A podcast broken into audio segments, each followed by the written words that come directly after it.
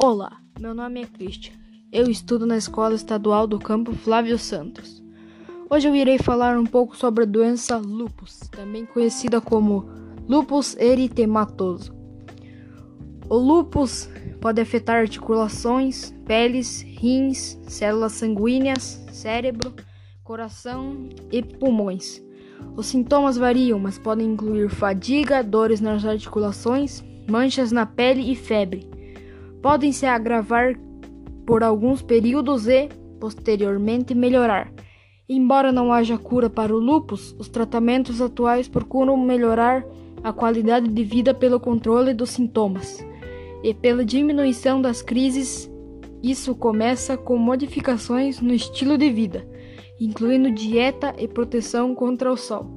Outras medidas de controle da doença incluem medicamentos como anti-inflamatórios e esteroides.